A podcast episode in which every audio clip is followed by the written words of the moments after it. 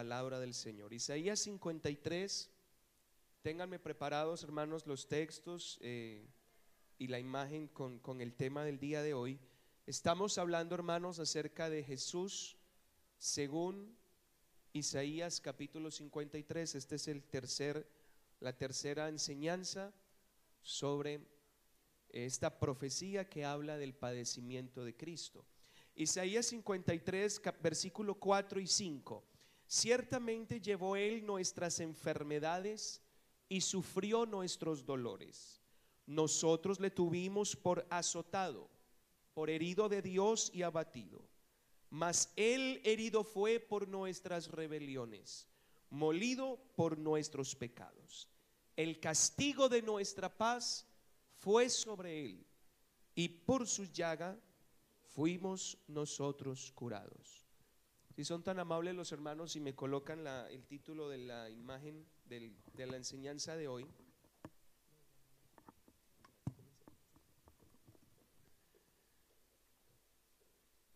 Vamos hermanos a hablar con el tema El infierno de Cristo es el escape del infierno eterno. Vamos a hablar con ese tema en esta mañana. El infierno de Cristo es el escape del infierno eterno. A ver si lo, si lo repetimos todos. Eso es una buena táctica para que usted sepa de qué vamos a hablar. Todos. El infierno de Cristo es el escape del infierno eterno. A ver todos, porque por aquí está al lado nadie lo dijo. A ver todos, uno, dos, tres. El infierno de Cristo es el escape del infierno eterno. Señor Jesús, bendícenos con tu palabra en esta preciosa mañana. Podamos recibir el consejo tuyo. Usa mis labios. Envía tu palabra como saeta. Envía tu palabra, Señor Jesús, como espada aguda de dos filos. Envía tu palabra como pan como medicina. Envía tu palabra, Señor, y que haga el efecto esperado en el corazón. En el nombre de Jesús el Señor. Amén. Digamos gloria a Dios. Otra vez, digamos gloria a Dios. Para Él, hermano, es para Él. Digamos gloria a Dios. Ah, eso sí se oyó bien. No, no, no se siente. No le he dicho que se siente. Vamos a dar gloria a Dios ahora sí. Digamos gloria a Dios. Eso es dar gloria a Dios, hermanos. Ahora sí pueden sentar. A todos los caballeros, digan amén los caballeros. Hermanas, aprendan cómo se dice amén, por favor. Digan amén las damas. Es que porque las picamos, hermanos. Bueno, todos los caballeros, 19, 20 y 21 de agosto, separe esa fecha, pida permiso, vuélese de su casa. Hoy le doy permiso a todos los varones a que se vayan de su casa del 19 al 21. Vamos a tener un retiro espiritual para caballeros. no dijeron amén ninguno. Casi las mujeres dicen, ay, ¿por qué para nosotras no? A ver, caballero, voy a volver a repetir porque creo que es que fue que no me escucharon. Del 19 al 21 de agosto habrá un retiro espiritual para caballeros a nivel local. Vamos a hacer un camping para caballeros del 19 al 21. Así que hermano, ya tiene el permiso de su mujer, ya se lo autoricé yo. Así que no me le ponga traba, hermana, por favor. No me le diga, usted no se va hasta que no me planche. No, esa semana, usted, ese fin de semana usted no plancha que si se va sin, sin dejar eh, la cocina arreglada, bueno, tiene permiso solo por ese fin de semana. Ya luego el lunes, el domingo en la noche le acumulan toda la, la losa sucia del fin de semana y luego usted lo lava.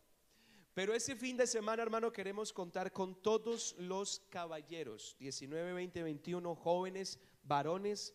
Vamos a tener un tiempo para retirarnos a solas con Dios.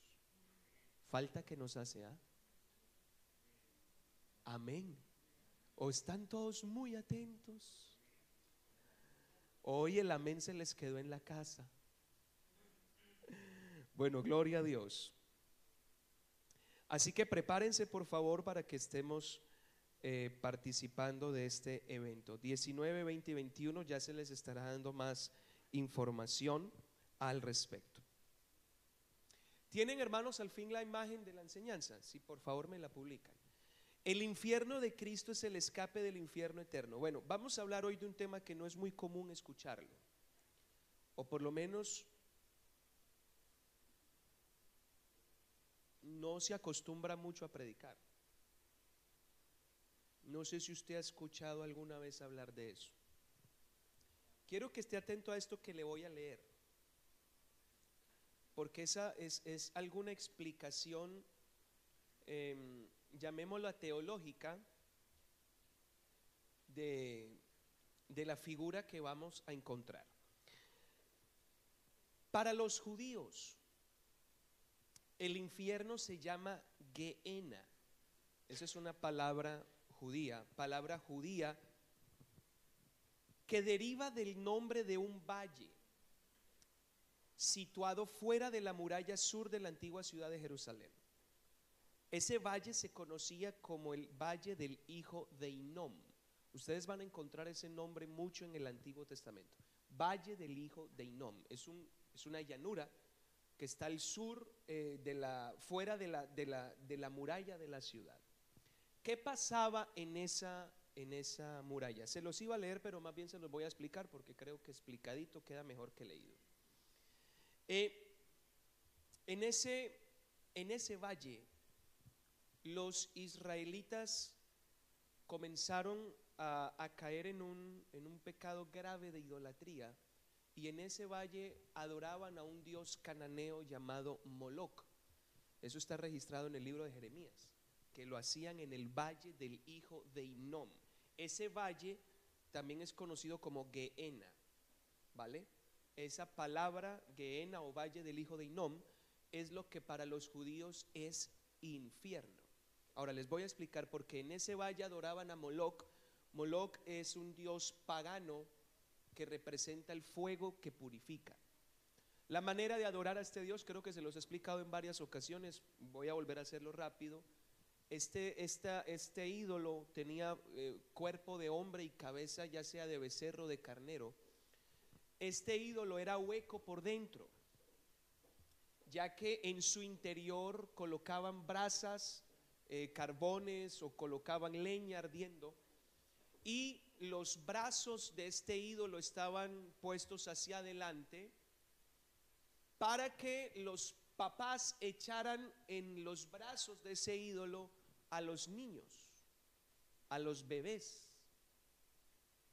Entonces, ah, este, esta, esta adoración maligna se hacía en ese valle, el valle del hijo de Inom, o sea que eso estaba continuamente con humo y con fuego ardiendo.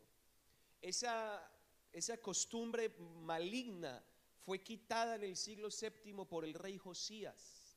Él quitó esa adoración y convirtieron ese valle en un vertedero.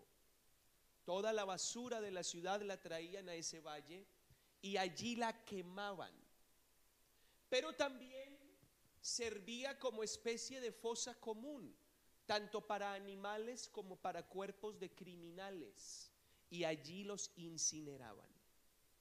Así que cuando hablamos del valle del hijo de Inom, estamos hablando de un lugar que constantemente tenía fuego. ¿Me hago entender? Constantemente tenía fuego. Entonces, en las escrituras judías, si usted lee eh, el Nuevo Testamento, por ejemplo, en el, en el idioma original, La palabra infierno que nosotros encontramos en, nuestras Biblias, en la Biblia hebrea no aparece la palabra infierno, aparece la palabra Geena o la palabra eh, el valle del hijo de Inom. Y Jesús utilizó esta expresión para darle a entender a la persona lo que va a pasar en el infierno. Utilizaba lo que era la figura de ese valle que era basura, perturbación, dolor, era, un, era, era eh, una, eh, una fosa común que constantemente estaba ardiendo en fuego, para explicarle a los oyentes lo que sería el infierno. Recuerdo hace varios años atrás, al principio de la obra aquí en España, eh, teníamos una hermana nativa, una hermana española que había sido bautizada hace bastantes años atrás, mucho antes que llegáramos a este país. Y en uno de los cultos, o creo que fue una vigilia, no recuerdo, ella levantó la mano y pidió la palabra para exponer una petición y dijo, hermanos, yo ruego que me ayuden a orar para que Dios le muestre a mi familia que es atea, dijo, que Dios les haga sentir la realidad del infierno. Nos pareció muy curiosa la petición de la hermana, que Dios permita sentir la realidad del infierno para que la gente le busque. El infierno es un tema que es muy desconocido entre la sociedad, criticado, tergiversado y muy manipulado por pensamientos de personas.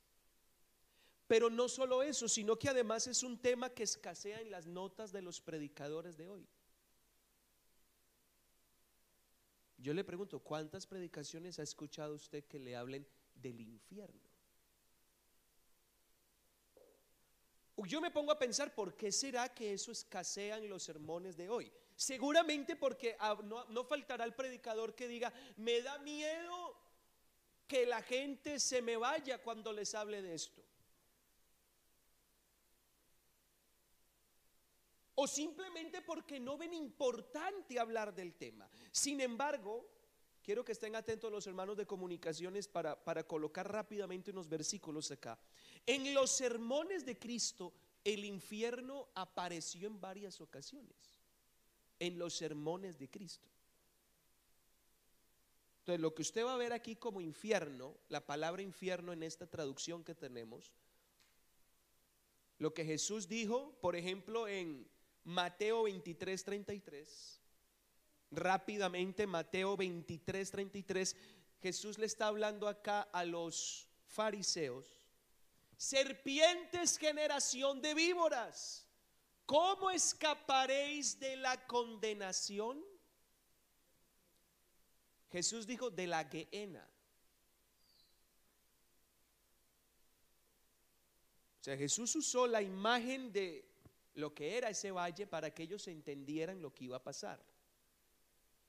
Mire lo que dice Mateo 5:29. Mateo es uno de los, de los evangelistas que más habla del infierno o de la Gehenna o del valle del hijo de Inón porque es el hombre que le escribe a los judíos.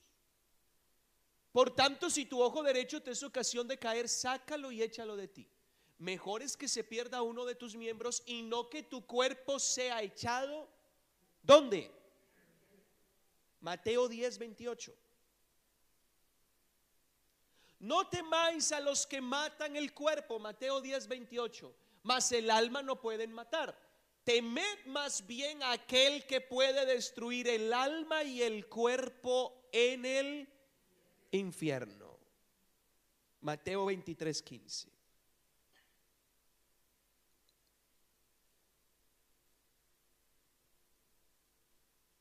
Este versículo se lo voy a leer en otra versión porque aquí sale con unas palabras un poco eh, extrañas. Hay de vosotros escribas y fariseos hipócritas, porque recorréis mar y tierra para hacer un prosélito. Y una vez hecho, lo hacéis dos veces más hijo del infierno que vosotros. La traducción lenguaje actual dice, ¿qué mal les va a ir, hipócritas? Ustedes van por todas partes tratando de ganar un seguidor. Eso es lo que quiere decir. Y cuando lo consiguen, lo hacen dos veces más merecedor del infierno que ustedes mismos. Y esto lo está diciendo el Señor Jesús. Mateo 5:22.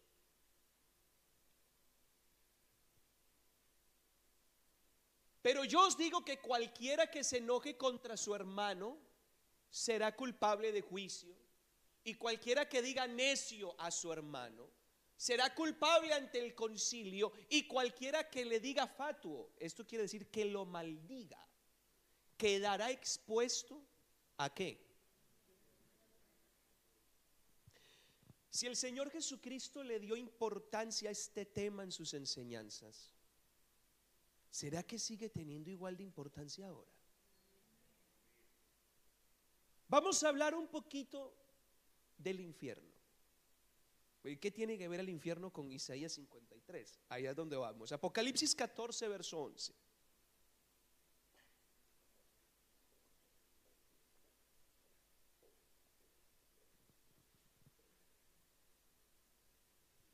Aquí está hablando acerca del castigo de la humanidad en el tiempo de la gran tribulación. La bestia que aparece ahí es el anticristo, ¿ok? El humo de su tormento sube por los siglos de los siglos y no tienen reposo de día ni de noche los que adoran a la bestia y a su imagen. La nueva traducción viviente dice, el humo de su tormento subirá por siempre jamás y no tendrán alivio ni de día ni de noche. Quiero hablarles un poquito, hermanos, acerca del infierno, para que entendamos lo que vamos a tratar ahora. El infierno no es un estado no es un estado emocional, porque muchos dicen eso. No es que ya el infierno es lo que usted está viviendo aquí. Eso dicen algunas doctrinas pseudocristianas. El infierno es un lugar físico ubicado en algún punto del universo. Dios sabe dónde está.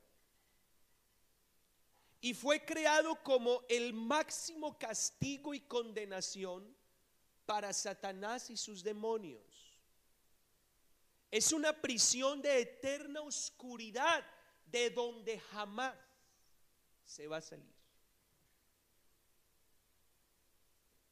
Ahora, el infierno no es la casa del diablo. No sé por qué hay cristianos que piensan que es que el diablo está en el, el diablo no está en ningún infierno, esa prisión está cerrada. ¿Usted sabe dónde está el diablo y los demonios? Él fue lanzado a la tierra. Y lo que dice Romanos es, no tenemos lucha contra carne ni sangre, sino contra principados, potestades, huestes espirituales que están en las regiones. O sea, ellos están en el oxígeno. Pero en ningún, en ningún infierno. Es más, Satanás le tiene pavor al infierno. Judas capítulo 1, verso 6. Dice, y a los ángeles que no guardaron su dignidad, carta del apóstol Judas capítulo 1, verso 6, a los ángeles que no guardaron su dignidad, sino que abandonaron su propia morada, estos son los demonios, los ha guardado bajo oscuridad en prisiones eternas. Esta prisión, porque se habla de una prisión, esta prisión tiene algunas características que la Biblia las muestra figurativamente. La primera característica es que la Biblia llama a esta prisión oscura el lago de fuego. Apocalipsis 20:15, el que no se halló inscrito en el libro de la vida fue lanzado al lago de fuego. Ahora, el libro de Apocalipsis es un libro lleno de símbolos, no lo podemos tomar de manera literal en todo lo que dice, sino que está lleno de símbolos. El fuego que está hablando acá no es un fuego literal. Sino que está hablando del grado de dolor y sufrimiento que la persona sentirá allí. ¿Qué duele más que una quemadura? Ahora usted imagínese caer en un lago de fuego.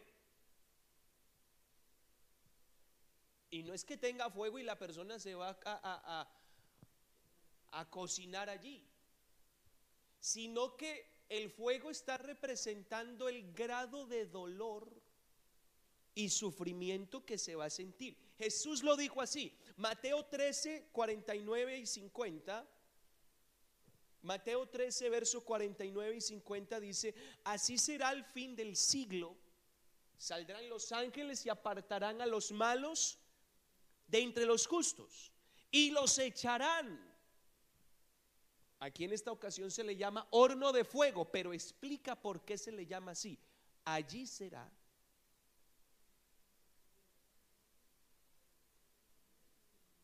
Cuando a uno le duele algo demasiado, o por lo menos eh, en la medicina antigua, cuando no existía el sistema de anestesia y tenían que hacer alguna operación con la persona viva, la amarraban y la ponían a morder algo. Porque es la forma en la que puede como como liberar la tensión que siente por el dolor. A eso la Biblia lo llama crujir de dientes. Imagínese usted el dolor. Pastor, ¿y será un dolor físico? Voy a, al siguiente punto para que entienda de qué hablamos. Es una prisión eterna donde el dolor y el sufrimiento hará que la persona llore constantemente y sufra de tal manera que los dientes La Biblia habla que el dolor lo va a provocar un gusano. Estaba pensando en eso. Dice Marcos 9, verso 43 y 44. Están muy atentos hoy. Si tu mano te fuere ocasión de que esperemos que terminada la palabra haya gente aquí, porque si están así de concentrados, si tu mano te fuere ocasión de caer, córtala. Mejor te centrar en la vida manco que teniendo dos manos ir al infierno, al fuego que no puede ser apagado. Mira el texto siguiente. ¿Dónde? El gusano de ellos no muere y el fuego no se apaga. Usted imagínese tener un gusano dentro del cráneo. Imagínese usted esa, esa, esa idea loca. A ver, ni tan loca. Yo conocí una hermana, yo conocí una hermana en un sitio que ella me decía, pastor, yo tengo algo aquí en el estómago, siento como un animal que se me revuelca dentro. Pues yo no médico ni nada, yo estaba a punto de invocarle el nombre de Jesús a esa hermana. Eso me sonaba muy raro. Pero imagínese usted que, cómo sería que a usted le naciera un gusano dentro del cráneo y usted lo siente moverse. Se le mueve la piel de ver el gusano y usted con tal de matarlo, ¿qué hace? Con lo que sea. Se da sartenazos, se da contra la pared, se da. Y el gusano no se muere. y usted ya está sangrando de las heridas que se está haciendo, el desespero de sentir ese animal ahí. Ahora, ¿qué indica esto?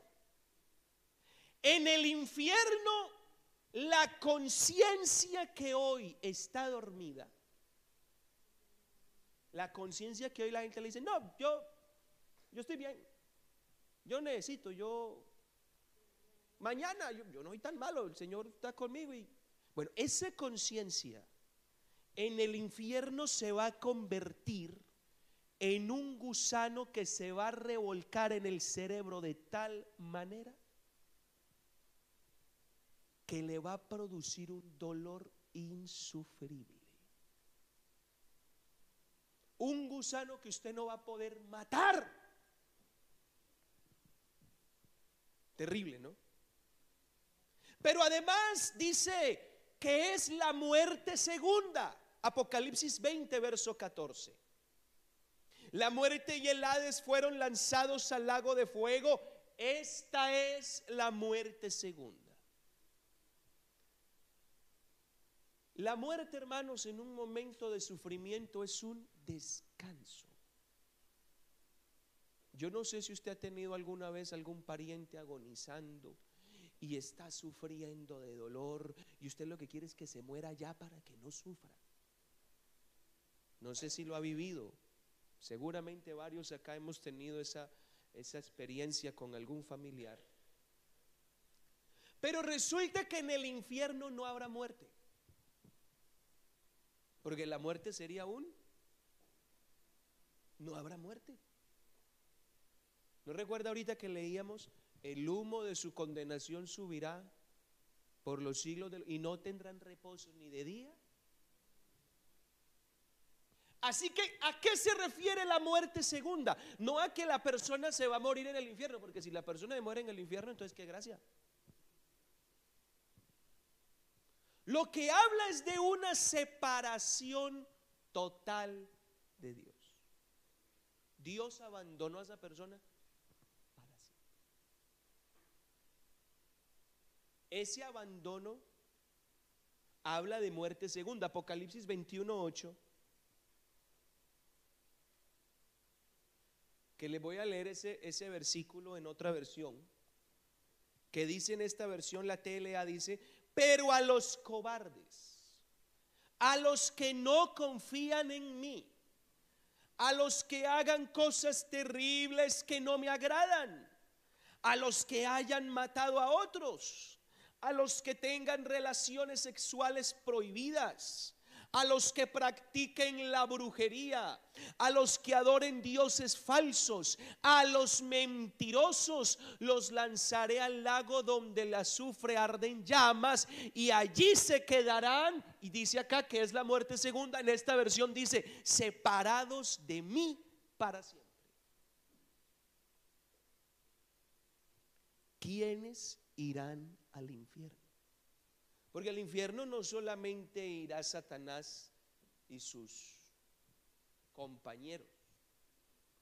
El infierno fue creado para el padre del pecado que es Satanás, pero allí terminarán todos los hijos de Satanás. Juan capítulo 8, 44, Jesús estaba teniendo una conversación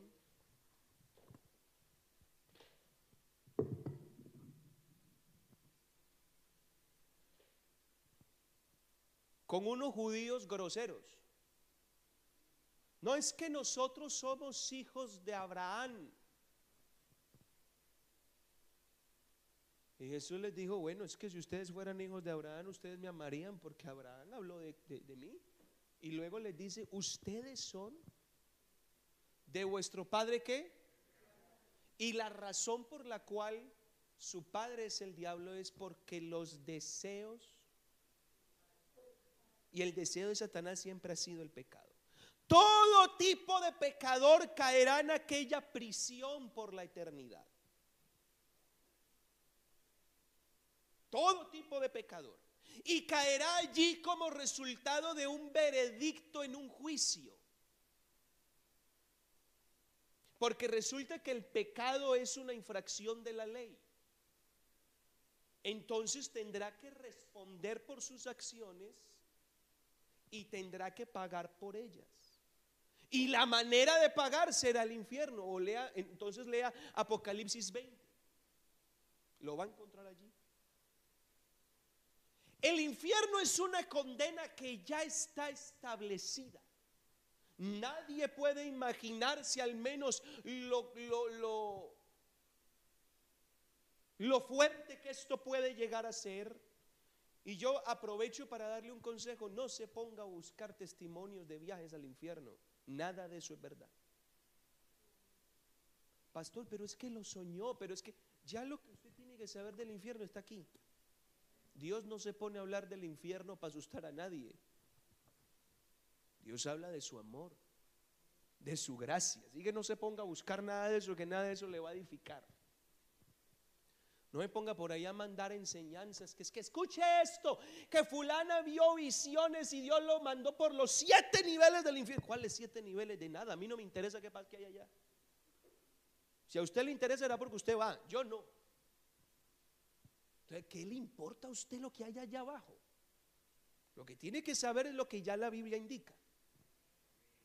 Alabanzas al Señor. ¿O hay aquí alguno que tiene ganas de ir para allá? Eso me hizo acordar a un, tío mío que se quedó dormido en la prédica. Como cosa rara en las iglesias que alguien se quede dormido en la prédica. Eso no pasa aquí, hermanos.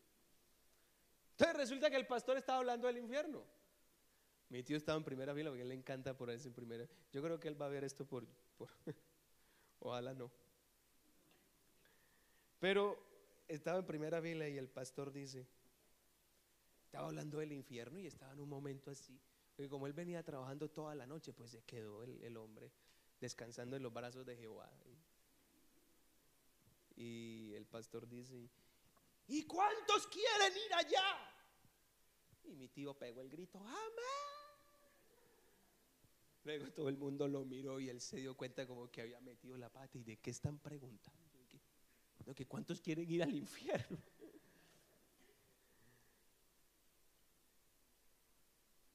Pregúntele inclusive a alguien que no conozca de Dios y háblele del infierno. Y nadie quiere ir allá. Nadie un sitio que no es agradable. ¿Qué tiene que ver eso con lo que Isaías 53 está hablando? Vamos a ubicarnos en Isaías 53, versículo 4 y 5, porque nos vamos a mover allí. Lo primero que vamos a encontrar es que hay una imagen, la imagen de la cruz. Ahora vamos a unir las piezas. ¿Qué tiene que ver esto con el infierno? La imagen de la cruz, Isaías está viendo al crucificado y ve a un grupo de personas, incluido él, que no entiende lo que allí está pasando. No entiende lo que está pasando. Algo interesante en Isaías 53 es que usted va a ver que el escritor se incluye en lo que está narrando. Haga el ejercicio, tiene la Biblia conmigo. Verso 1, ¿quién ha creído a nuestro anuncio? Verso 2, le veremos, Él se incluye. Para que lo deseemos, vuelve a incluirse. Verso 3, escondimos de Él el rostro. Se esconde Él también, no lo estimamos. Así que en lo que él está viendo parece que él forma parte del público que está viendo eh, la imagen grotesca de la muerte de Cristo. Y lo que él dice es, en el versículo 4, ciertamente él llevó nuestras enfermedades, sufre nuestros dolores y nosotros. O sea, él allá sufre lo que sufre, pero los que estamos acá mirando lo que está pasando, nosotros tenemos un concepto de lo que está pasando allí. Nosotros le tuvimos. Por azotado, por herido de Dios y abatido. Le voy a leer ese pedacito en otras versiones. La Biblia, la palabra hispanoamericana dice, y pensábamos que era castigado, herido por Dios y humillado. La nueva Biblia viviente dice, y nosotros pensábamos que sus tribulaciones eran castigo de Dios por sus propios pecados. La Dios habla hoy, dice, nosotros pensamos que Dios lo había herido, que lo había castigado y humillado. Hay otra versión que dice, aunque nosotros pensamos que Dios lo había castigado, golpeado y afligido. La nueva traducción viviente dice, pensamos que sus dificultades eran un castigo de Dios, un castigo por sus propios pecados. Lo primero que estamos encontrando acá es que no se entiende lo que pasó en el Calvario. ¿Lo estamos viendo? Sí lo estamos viendo. ¿Y sabemos lo que está pasando? No sabemos qué está pasando porque tenemos una cantidad de criterios. ¿Qué es lo que la gente entendió sobre el Calvario? Trasladémonos a ese momento.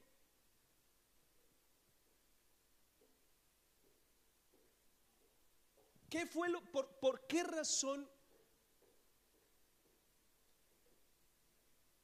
legal Jesucristo fue crucificado. ¿Cuál fue el delito contra el imperio por el cual Jesucristo fue crucificado? Se lo voy a contar rápidamente porque es que la crucifixión era una ejecución romana. Los judíos no podían crucificar a nadie, pero para crucificarlo eso era la, la, mayor pena de muerte que se le podía dar a un individuo por rebelión contra el imperio, por rebelión contra César, por sublevación, por violación, por asesinato. Lo, peor de la sociedad era colgado allí. Pero los judíos no podían dar muerte por crucifixión ni de ninguna manera. ¿Quiénes tenían problema con Jesús realmente? ¿Los judíos o los romanos? Los romanos. De hecho, usted va a ver la entrevista que tiene Pilato, el gobernador romano, en esa región, la entrevista que tiene con Jesús y le dice, ¿qué? ¿Por qué te han traído? Y usted lee bien lo que dicen los evangelios y en esa entrevista estaban los principales sacerdotes, los que, los que le tenían a él tirria, rabia. Porque el problema Jesús lo tenía, los judíos lo tenían era con Jesús, no los romanos. ¿Y en qué consistía el problema de los judíos con Jesús? En que Jesús dijo que Él era el Hijo de Dios. Es decir, que Él es Dios encarnado, que Él es el Mesías, lo dijo en pocas palabras. Y si no creéis a mis palabras, entonces creedme por las mismas obras. Yo y el Padre uno somos. Dijo cosas que escandalizaron a los líderes. Entonces ellos sabían que en la profecía decía que cuando viniera el Mesías, Él sería el rey. ¿Sí me hago entender? Entonces se cogieron de ahí y dijeron, ah, bueno, ya sabemos cómo lo vamos a acusar. Porque si éste dice que es el Hijo de Dios, entonces también está diciendo que es el rey. Ahora tengamos en cuenta que Jesús no era un cualquiera ni era un aparecido. Él venía de ascendencia real, era hijo de David. Jesús por derecho humano tenía el cetro en la mano. Era heredero del trono de Israel. ¿Recuerdan cuando los magos llegaron a donde Herodes? ¿Dónde está el rey de los judíos que ha nacido? Así que los principales sacerdotes fueron y se entrevistaron con Pilato. ¿Y usted cree que ellos le dijeron, Señor Pilato, lo que pasa es que este Señor Jesús de Nazaret anda diciendo que es el Hijo de Dios? Y Pilato diría, ¿a mí qué me importa? Ustedes verán, juzguenlo con sus leyes, eso no tiene nada que ver con el imperio. Ah, no, ellos se fueron a decir, es que Él se cree el rey de Israel. Y aquí solo hay un rey, César. ¿Sí me entiende?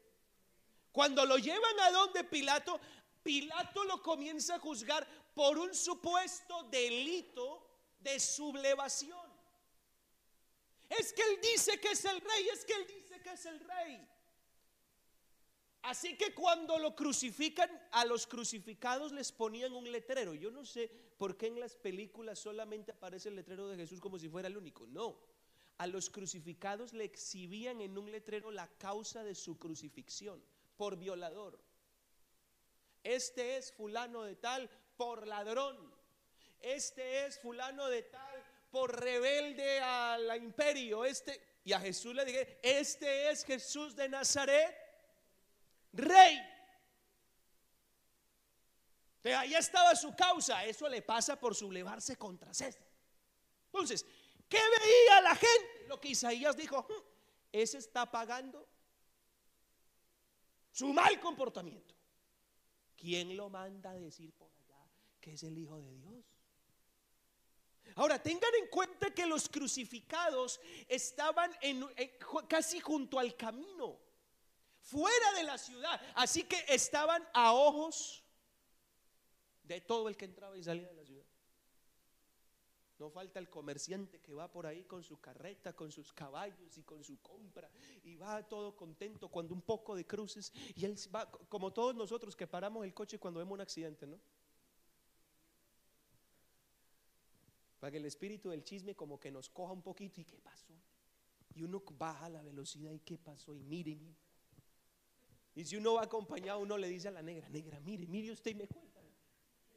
Pero hay que bajar la velocidad. Así pasaba con los comerciantes que iban pasando y veían el poco de cruces exhibidas. Todos se iban deteniendo, iban despacio. Uy, fulano por esto, fulano lo tiene bien merecido porque ¿quién lo manda? ¿Sí me entiende? Imagínense la cantidad de personas que pasaron por allí viendo a Jesús. Eso es lo que Isaías dice. Le tuvimos. Tiene bien merecido por andar metiéndose con los fariseos. Bien merecido por decirle hipócritas, falsos, por decirles de todo lo que lo tiene bien merecido. Para ellos no tenía importancia. Un crucificado, ¿usted cree que le dolía a la gente que iba pasando? Si está ahí es por algo.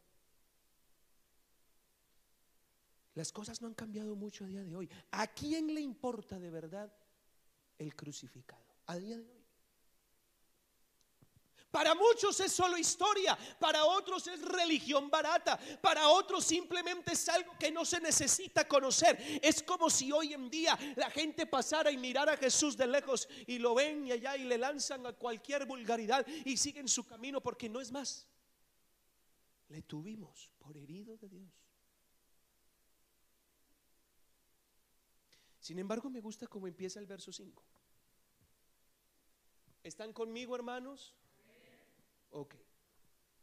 Mas él. En otra versión dice, pero él. Nosotros le tuvimos por eso. Sin embargo, o la realidad es, o la verdad es. Lo que allí estaba pasando no tenía nada que ver con lo que la gente creía que estaba pasando.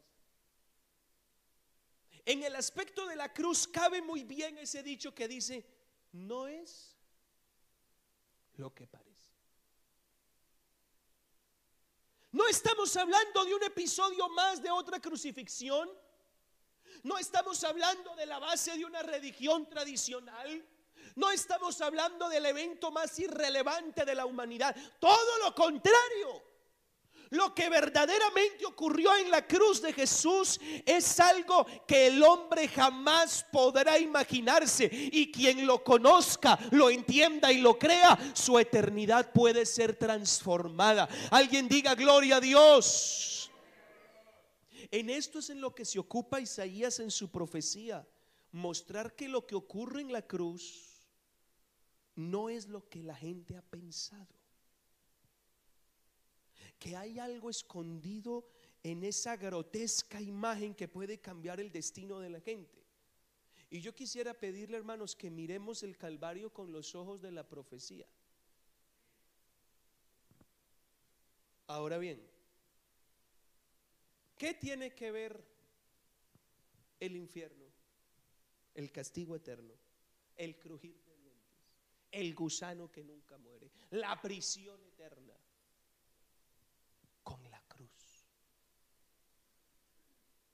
Analice usted lo, que habla, las expresiones que usa Isaías. Herido, molido. Habla de llaga. Hay otras versiones que dice fue triturado. Hay otra versión que dice fue aplastado. Déjeme decirle que la cruz es el infierno en el cuerpo de Cristo. Eso es el Calvario.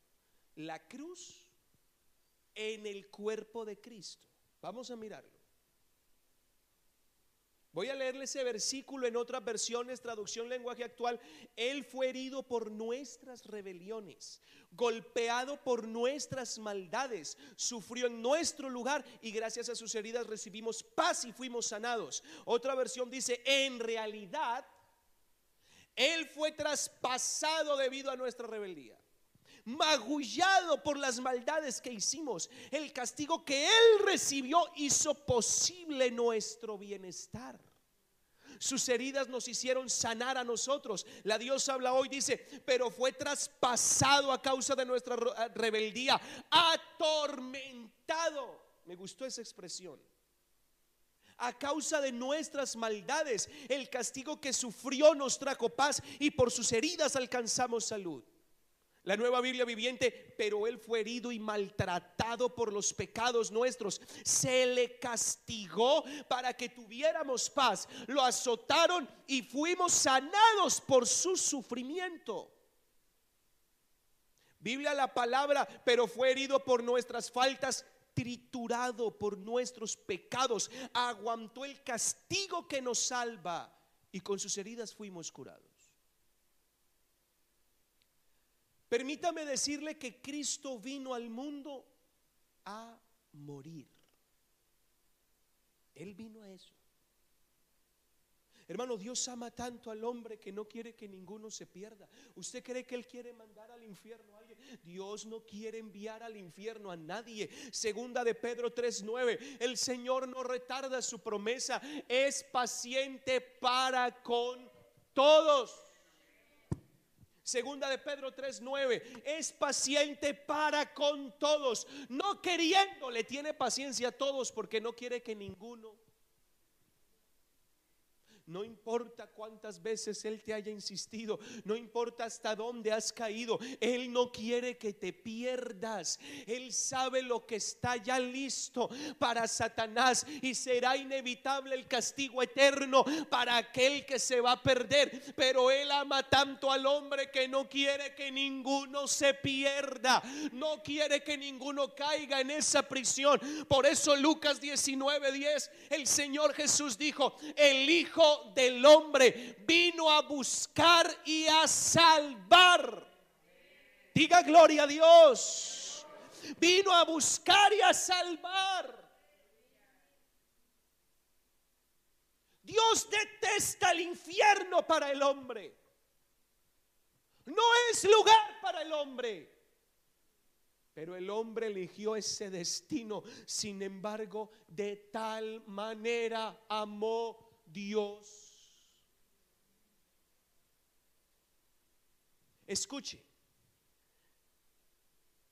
Cristo vino a, evitar que el hombre cayera en el infierno. Se lo voy a explicar. ¿Cómo lo hizo? La única manera de lograrlo a través de la muerte. Cristo nació para morir. Dios es inmortal, Él no puede morir. La única manera de hacerlo era haciéndose hombre. Escuché a un misionero de la iglesia del Ecuador que estaba en Italia que predicando dijo eso, Dios no necesita órganos para vivir, pero sí los necesitó para morir. Él vino al mundo y nació para morir. Eso fue lo que le dijo Jesús a Pilato cara a cara. Imagínense a Jesús magullado, imagínense a Jesús estropeado ya por, por la golpiza que le metieron los soldados del concilio eh, judío y lo traen al juicio a Pilato, capítulo 18 de San Juan. Verso 37 y comienza el interrogatorio de Pilato el gobernador romano a Jesús. Capítulo 18 de San Juan, verso 37. Le dijo Pilato, luego ¿Eres tu rey? Y Jesús le dice, tú dices que yo soy rey. Permítame volar un poco más la imaginación con la siguiente expresión que usa Cristo. Aquí Cristo no está vestido con sus mejores galas. Aquí Cristo no tiene la mejor cara está moratado su rostro, sangrando seguramente, sus ropas raídas y además amarrado. Porque es un preso del concilio judío para que lo juzgue la ley de Roma. Y lo traen ante Pilato como un prisionero.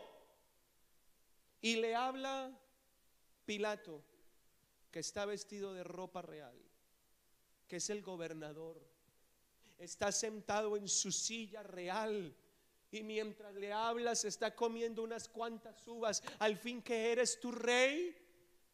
Y el amoratado que está allá, el amarrado que está allá,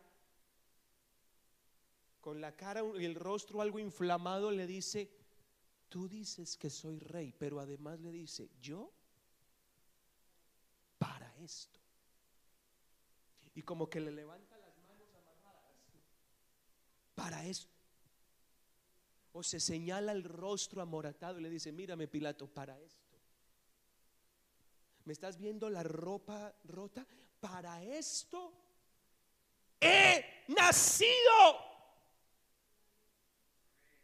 Alabado sea el nombre del Señor. Para esto he venido al mundo. La cruz es la encarnación del infierno. Y cuando le digo esto, no quiero decir que la crucifixión como tal era un infierno. No, lo que quiero decir es que la cruz de Cristo, exclusivamente la cruz de Cristo es la demostración física del infierno futuro que vivirá la humanidad. Ningún crucificado antes y después de Cristo vivió lo mismo en una cruz. Isaías en el capítulo 53, el verso 4 y 5, registra la palabra nuestro en seis ocasiones.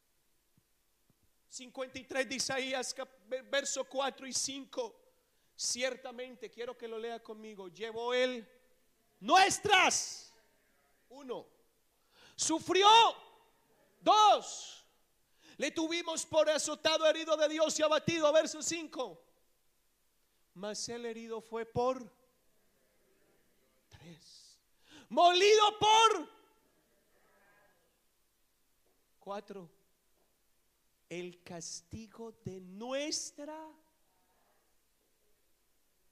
cinco. Y por su llaga fuimos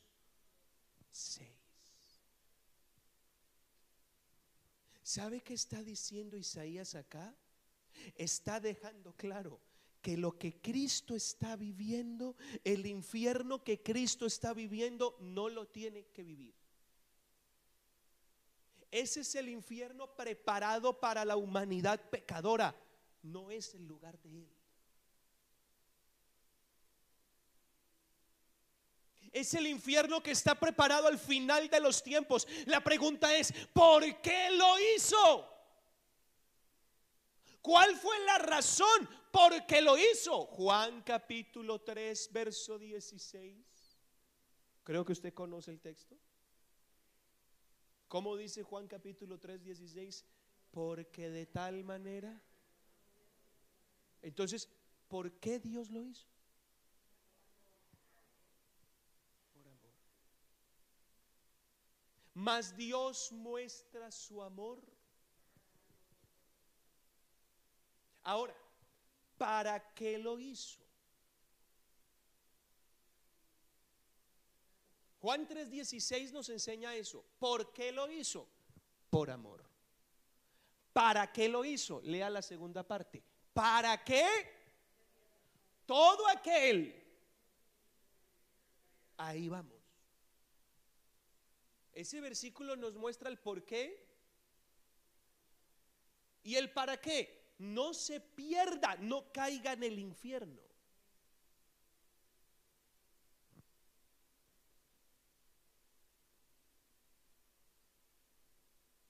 Romanos 8.3 nos da un, un aspecto importante.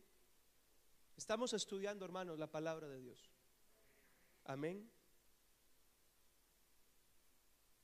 Lo que era imposible para la ley por cuanto era débil por la carne, Dios enviando a su Hijo en semejanza de carne de pecado y a causa del pecado, escuche, condenó. ¿Y cuál es la condena del pecado? el infierno.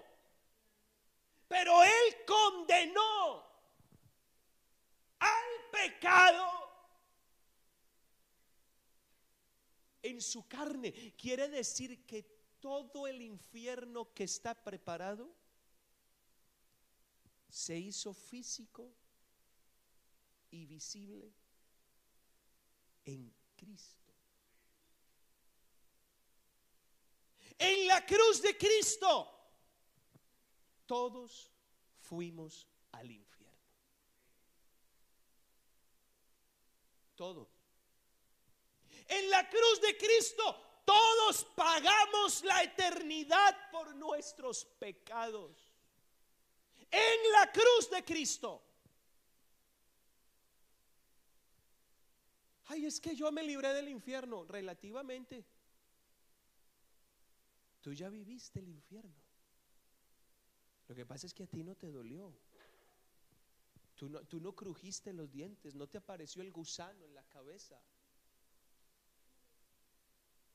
Pero tú pasaste por el infierno. Si estás salvo, ya pasaste por el infierno, por eso estás salvo. No, no es que te lo saltaste, no, ya pasaste por el infierno. Y saliste, encontraste la puerta de salida. El infierno que Jesús vivió era nuestro, vea. Isaías 53, 5. ¿Cuál es la razón que lleva al hombre al infierno? Él, a ver, dígalo como si conociera el Evangelio. ¿Cuál es la razón que lleva al hombre al infierno? A ver, hermanos que llevan años en la iglesia y que se supone que están como nutriditos, que son ovejitas gordas, no con kilos de grasa corporal, sino con buenos kilos de nutrición espiritual. ¿Qué es lo que lleva al hombre al infierno? Ahora, el boleto que lleva al hombre al infierno se llama peca. Ese es el boleto que lleva al hombre al infierno. Ahora, ¿Jesús podía entrar en el infierno? Hermanos gorditos. Le hablo a, los, a, a las ovejas nutriditas de esas que comen sabroso y que ya saben más que el pastor. ¿Jesús podía entrar en el infierno? Mi hermano, entonces, ¿qué? Si el boleto para entrar al infierno es el pecado, ¿cómo me viene a decir usted que Cristo sí podía entrar? Cristo no podía entrar. Él es santo. Él no tiene acceso. Si Cristo se asoma al infierno, lo echan. Usted no, no, no puede ni se asome. ¿Por qué? Porque no hay dónde meterlo. Usted no es culpable de nada. Ni por acá, ni por allá, ni arriba ni por abajo. No hay por dónde meter a Jesús al infierno. No puede entrar. No puede. Está prohibido. Jesús no puede entrar ahí. Y mire que es un ser humano.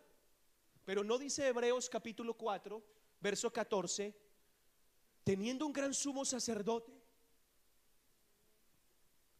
Jesús, Hijo de Dios, no tenemos un sumo sacerdote que no pueda compadecerse de las debilidades. Uno que fue tentado en todo, pero sin... Verso siguiente dice. Tenga claro esto, Jesús no puede entrar al infierno, no puede. Fue el único que venció la tentación.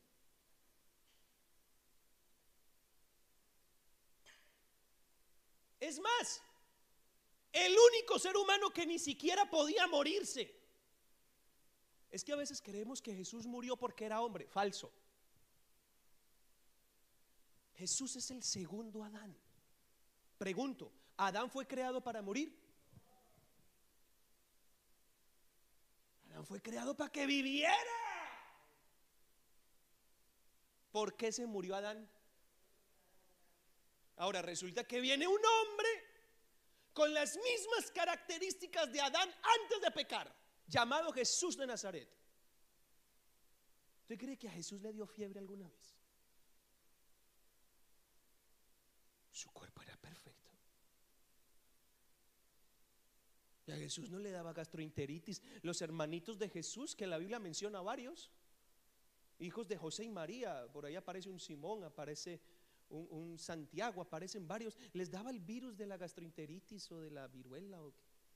y Jesús comía en el mismo plato. Jesús no se enfermó. No se podía morir, estaba prohibido. Si Jesús, hermano, no hace lo que hace, todavía lo tendríamos acá, sin envejecer. Porque aunque fuera hombre no podía morirse, no era pecador. Así que el acceso al infierno lo tenía totalmente prohibido. Sin embargo, había que hacerle una puerta de escape al infierno y la única manera de hacerle una puerta de escape era metiéndose en él. Entiéndame lo que le voy a decir. Cristo quiere que el hombre no vaya allá. Hay que abrirle una puerta a esa cárcel como sea. Pero ¿quién se mete allá para abrir esa puerta? Jesús no podía. No tenía credenciales para entrar. La única manera fue coger credenciales ajenas. Isaías 53, por eso hago tanto énfasis en la palabra nuestro. Jesús cogió un boleto prestado. 53, 5. Mas él herido fue. Y aquí vienen las credenciales, la causa del infierno. Jesús se la pegó en el pecho. Por nuestras. No es suyo, él no puede entrar por sí mismo, pero sí puede entrar si coge el boleto prestado. Nuestras rebeliones, nuestros pecados. La única manera de que el hombre fuese libre del infierno futuro era que alguien se metiera en el infierno para abrirlo. Y la única manera de vivir el infierno era colgándose en el pecho el título del más grande pecador de la historia. ¿Usted sabe qué es? Coger el pecado de todo el planeta.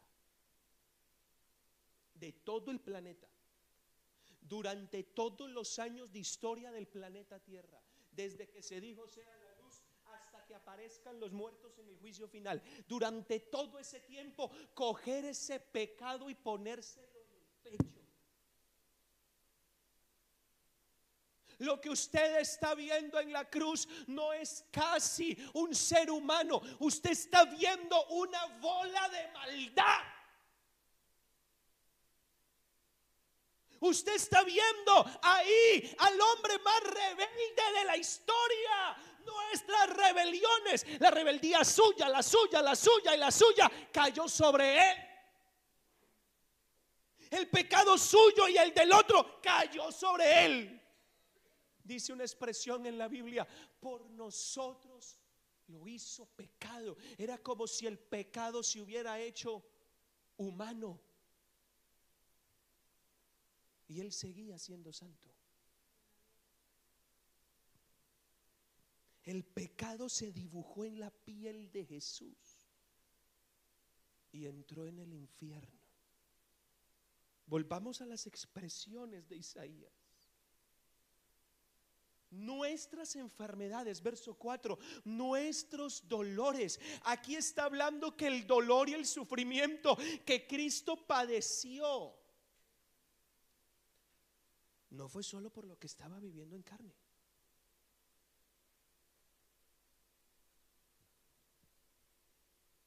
Él sufrió el fuego del infierno de la humanidad en su propia alma.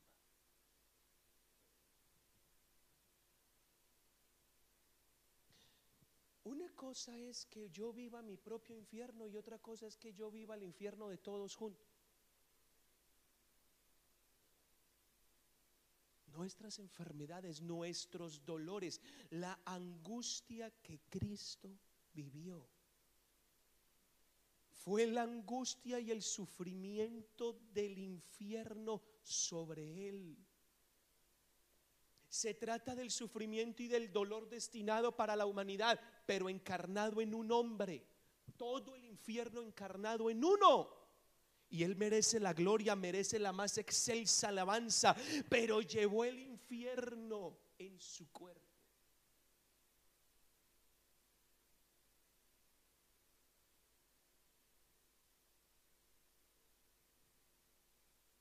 Hasta el gusano que nunca muere lo llevó.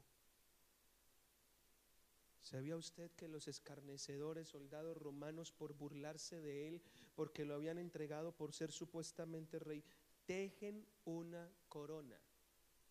No hay registro histórico que diga que a esto se hizo con todos los crucificados. No, el único es Jesús de Nazaret, a quien le tejieron una corona con espinas, ramas de un árbol típico de la región. Un casco era una especie de casquete, era un hilito sobre la sien, no, era un casco que cubría desde su frente hasta su nuca, atravesando el cuero cabelludo, partes incluso de su cráneo, que tocaban partes de su cerebro. Los dolores de cabeza fueron insoportables. Tocando aspectos de su cerebro que generaba espasmos. Cristo vivió el dolor del gusano que no muere. El gusano que está por atormentarlo a usted mañana si no se arrepiente, Cristo lo vivió en su cuerpo. Cristo lo vivió. Él sabe que se siente. Él sabe lo que se siente, sabe lo que se va a vivir. Cristo se vio en una cárcel tan oscura que supo lo que sentirá un hombre en el infierno. Mateo 27, 46 dice, cerca de la hora novena, 27, 46 de Mateo, Jesús clamó a gran voz diciendo, Elí, Elí, esta es una frase en arameo que el escritor la escribió tal cual. La masa bactaní. Esto es Dios mío. Ese es el clamor de un hombre en la cárcel del infierno. ¿Por qué me has desamparado? La angustia de no tener paz la angustia de no tener sanidad, la angustia de no tener salida, lo vivió en su carne propia. ¿Para qué? Esa angustia abrió una puerta. Ayúdame ahí, por favor, Isaías 53. Sufrió, mas el herido fue por nuestras rebeliones molido por nuestros pecados. Hay dos cosas que están prohibidas para el que está en el infierno, la paz y la sanidad. Están prohibidas para el que va al infierno. No tendrá paz ni de día ni de noche, ni habrá sanidad para ninguno de sus dolores ni de sus heridas. Mas Él Verso 5, por favor. Herido fue, vivió mi infierno, lo vivió Él. El castigo eterno lo vivió Él en su cuerpo.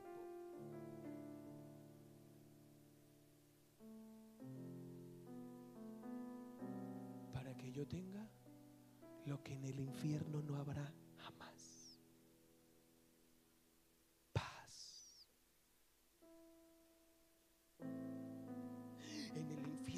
lloro, hay crujir de dientes. Imagínese las lágrimas del maestro y los dientes del maestro rechinar del dolor, los quejidos de él colgado allá, para que tú y yo tengamos paz.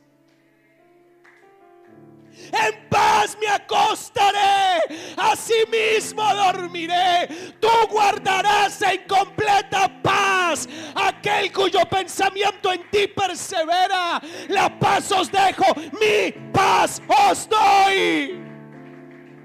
Les voy a regalar lo que van a sufrir en el infierno.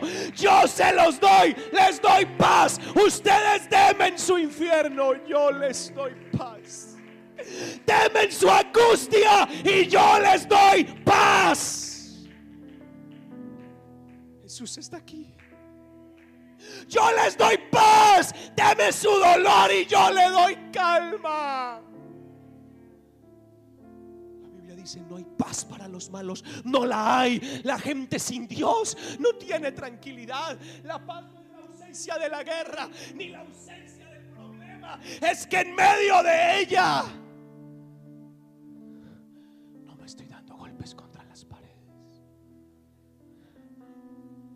no me estoy volviendo loco.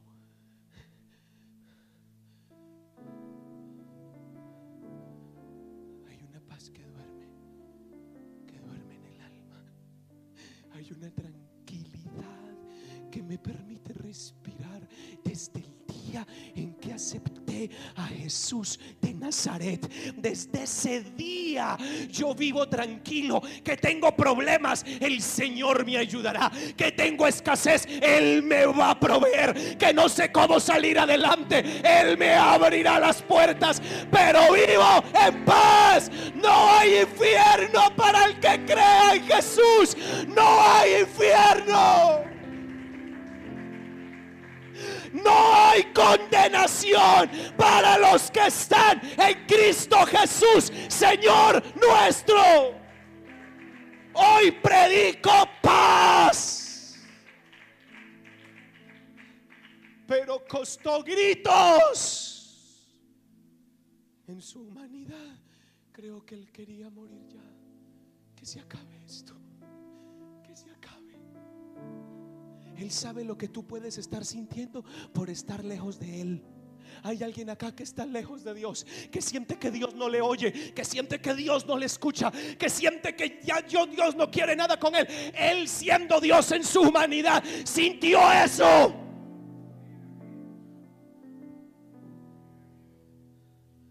Y lo sintió para traerte a ti un regalo.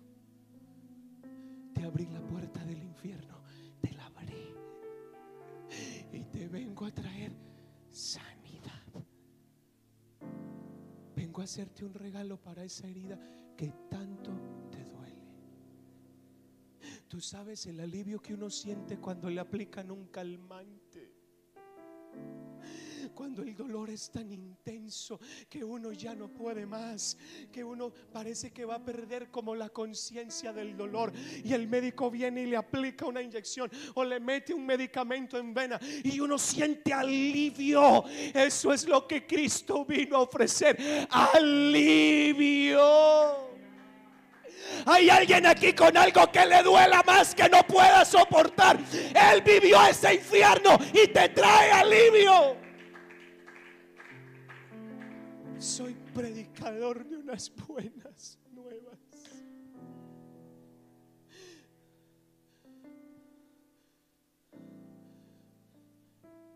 Con tremenda mensaje que Isaías dice, me parece el colmo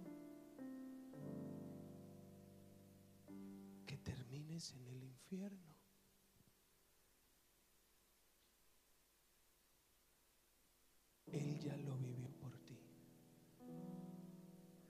Cuando tú lo ves a Él allá colgado y te agarras de sus heridas, tú estás besando el infierno que era tuyo. Estás besando el sufrimiento que está destinado por ley para ti. Pero Él no lo hizo porque seas bueno, porque lo merezcas. Te ama. Por una simple razón, no quiere que padezcas. Te ama. El escape del infierno es el infierno de Jesús.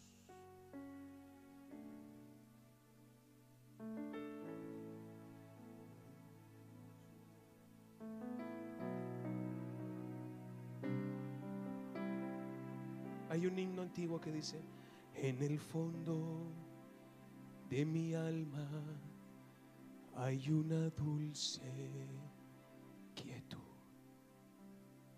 Se difunde embargando mi ser. Es una calma. Aquí hay personas que necesitan probar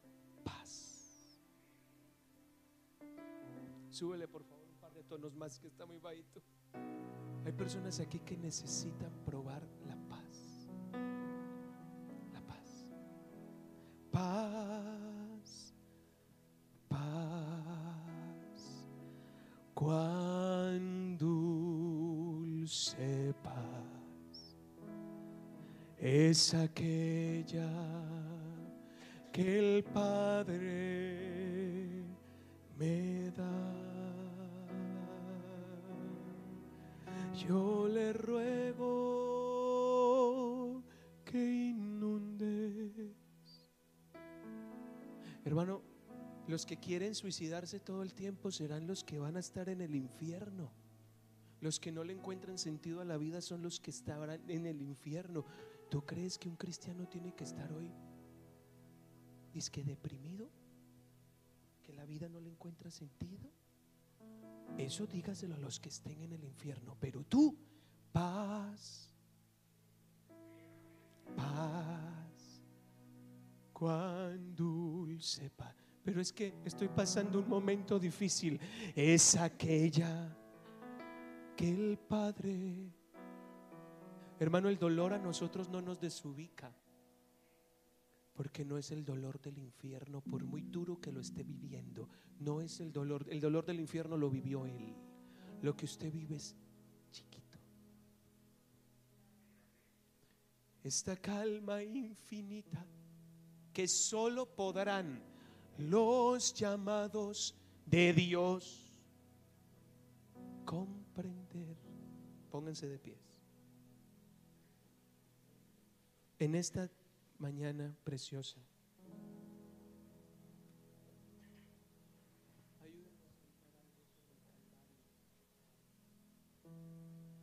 Quisiera saber si hay alguien aquí que, hombre, esa pregunta suena muy... No me gusta hacer ese tipo de preguntas. Pero yo aquí sí veo un buen grupo de personas que escaparon del infierno eterno. Jorgito Piedradita, ¿usted se imagina lo que está, estaba preparado para usted? ¿Sabe que en el infierno hay niveles de castigo? La Biblia dice, será peor el castigo para ustedes que para Sodoma y Gomorra. Imagínense. O sea que hay niveles hasta de castigo allá abajo. ¿Se imagina usted lo que iba a vivir, hermano Jaime? Y ahora tiene paz.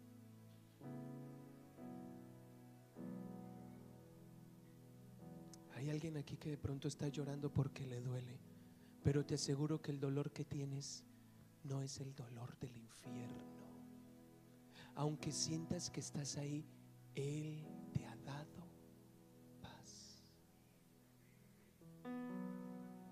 Él abrió la puerta para que estuvieras cerca y supieras que Él está ahí. Yo, yo quiero orar, siento que alguien necesita hoy experimentar la paz. Esa paz que embarga. Yo, yo, yo he escuchado hermanos decir, hermano, después de esa oración, sentí una paz. Yo quiero que la paz de Dios embargue este algún corazón afligido, adolorido, alguien que sienta que ya no puede, o quizá un pecador. ¿Tú crees que no eres capaz con ese problema, que no lo puedes aguantar? Tú no sabes lo que es el infierno. ¿eh? Estás vivo, estás aquí de pie, estás sentado Tienes donde dormir, tienes donde descansar, tienes alimento, estás, eh, tienes la iglesia. Tú no sabes qué es el infierno. Cristo ya lo vivió por ti. Eso, eso que estás viviendo es temporal.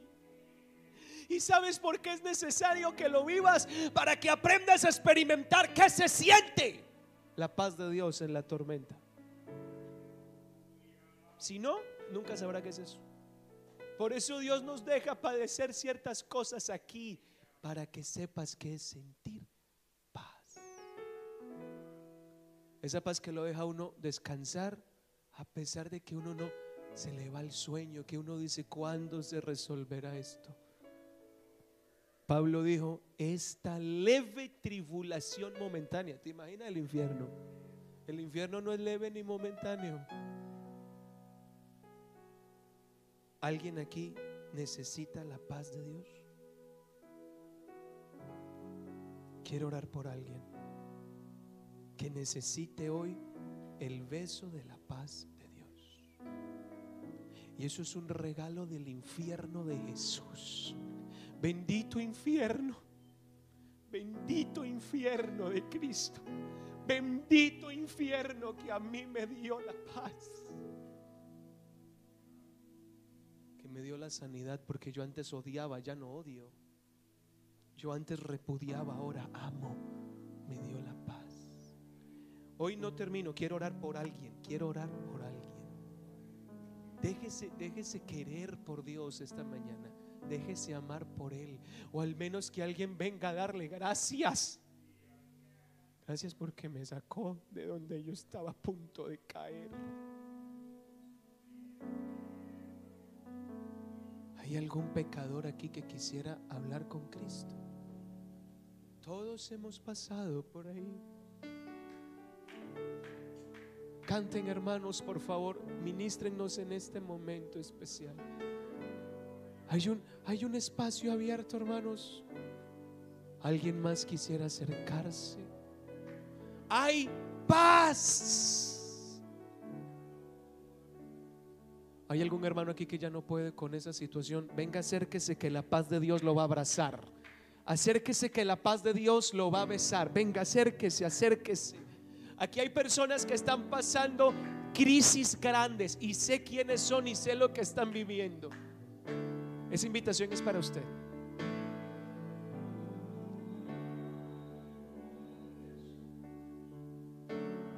Él se llevó el infierno sobre su cuerpo que era nuestro. Hoy hay paz.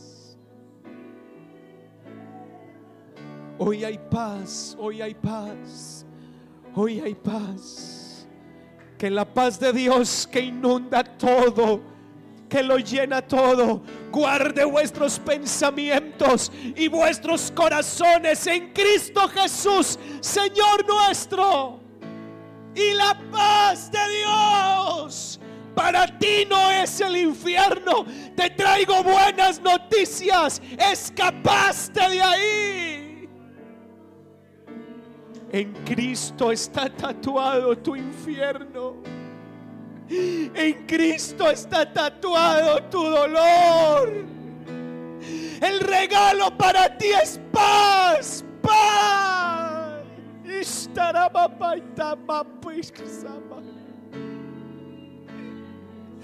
Besa sus heridas.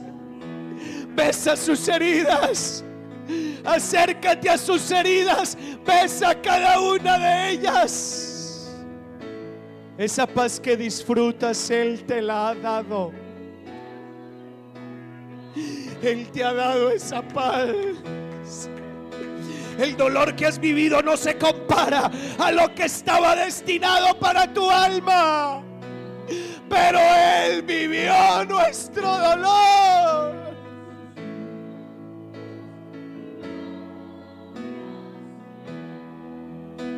Jesús, Jesús, Jesús, Jesús, Jesús, Jesús. Hay paz, hay paz para ti, hay paz para ti, hay paz para ti. No vas a morir Oh, no vas a morir. No vas a morir, no vas a morir. Hubiese desmayado si no creyere que veré la bondad de Jehová en la tierra de los vivientes. Sí, espera Jehová. En sus triunfos mi gloria será. Hay paz. Hay paz para ti, hay paz. Vive tranquilo, disfruta de la vida que Él te ha dado. Disfruta del amor que Él te ha ofrecido. Disfrútalo. La paz de Dios, la paz. Y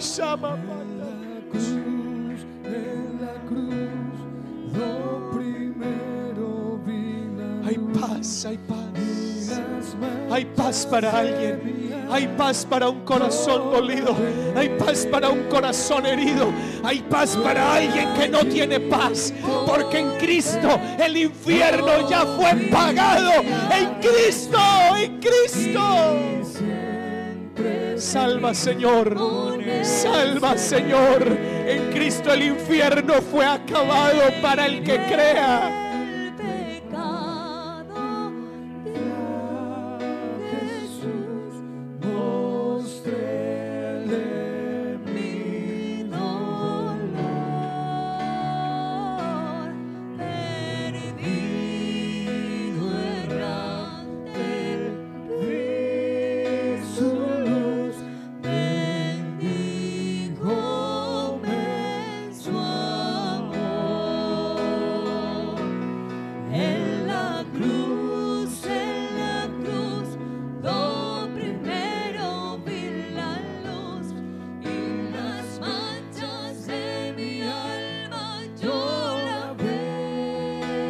Salva, Señor.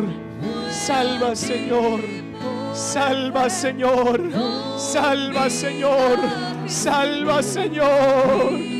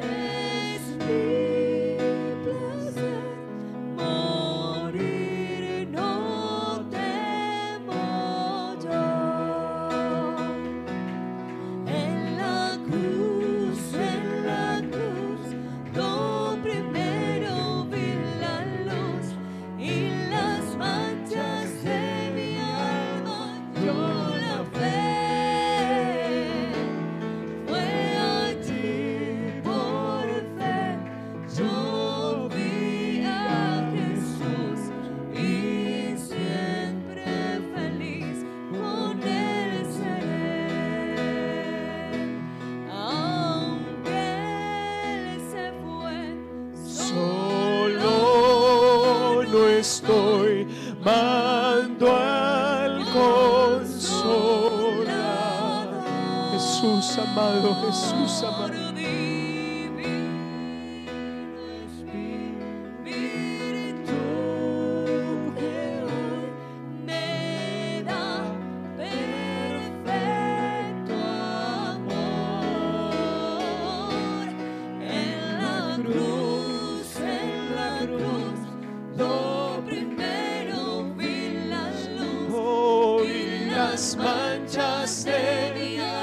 Salvación para ti, hay salvación para ti. Cristo te puede salvar. Cristo te puede salvar. Cristo te puede salvar. Y Feliz con él aunque Él se fue, aunque canten conmigo hermanos. Terminamos esta escuela dominical cantando este himno. Mando al consolador.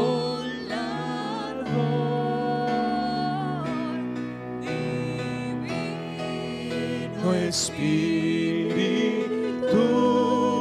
que hoy nos da perfecto.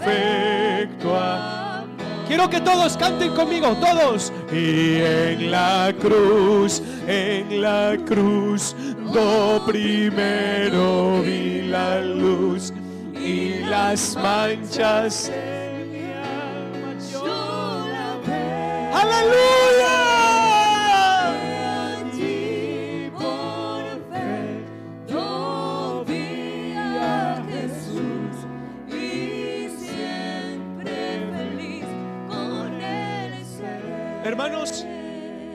¿Cuál es el grito de una persona que se salva de una tragedia? No le cabe la alegría en el pecho. ¡Me salvé! ¡Me salvé! Yo quiero invitar a este grupo de personas que son conscientes que se salvaron que se salvaron, se salvaron. ¿Cómo será el grito de aleluya de los que escaparon de las llamas del infierno? ¿Cómo será el gloria a Dios de los que escaparon? ¿Le parece si hoy miramos el infierno de Cristo y cantamos? Quiero escuchar la voz de la iglesia. Hermano, no siguiendo a un piano una voz. Quiero que usted cante como salvo del infierno. Aquel que se sienta salvo por la sangre inmaculada de Jesús de Nazaret. Que levante sus manos en la cruz. Vea, esas manos son manos de personas que salieron del infierno. Que el infierno no es para ellos. Esa voz es la voz de alguien que cantará en el cielo. La voz de alguien que no probará la cárcel. A Jesús y te estoy hablando a ti. El infierno no es tuyo. Cristo ya te salvó, te perdonó, te limpió en la cruz. Doble. Levante su voz.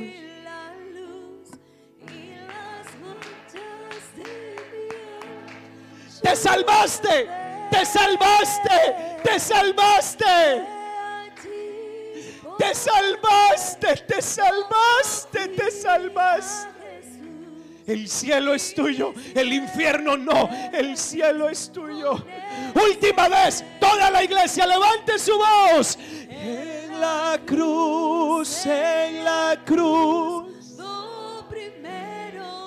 Te salvaste, te salvaste. alma. Oh,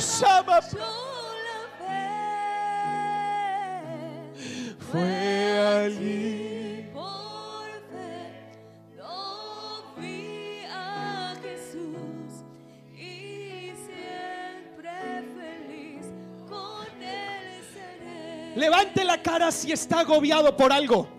Es temporal y tiene el regalo de la paz de Dios. Dele un abrazo a su hermano si desea. Cantemos un poco más. El Señor les bendiga a todos, amados hermanos. Nos vemos en el cielo.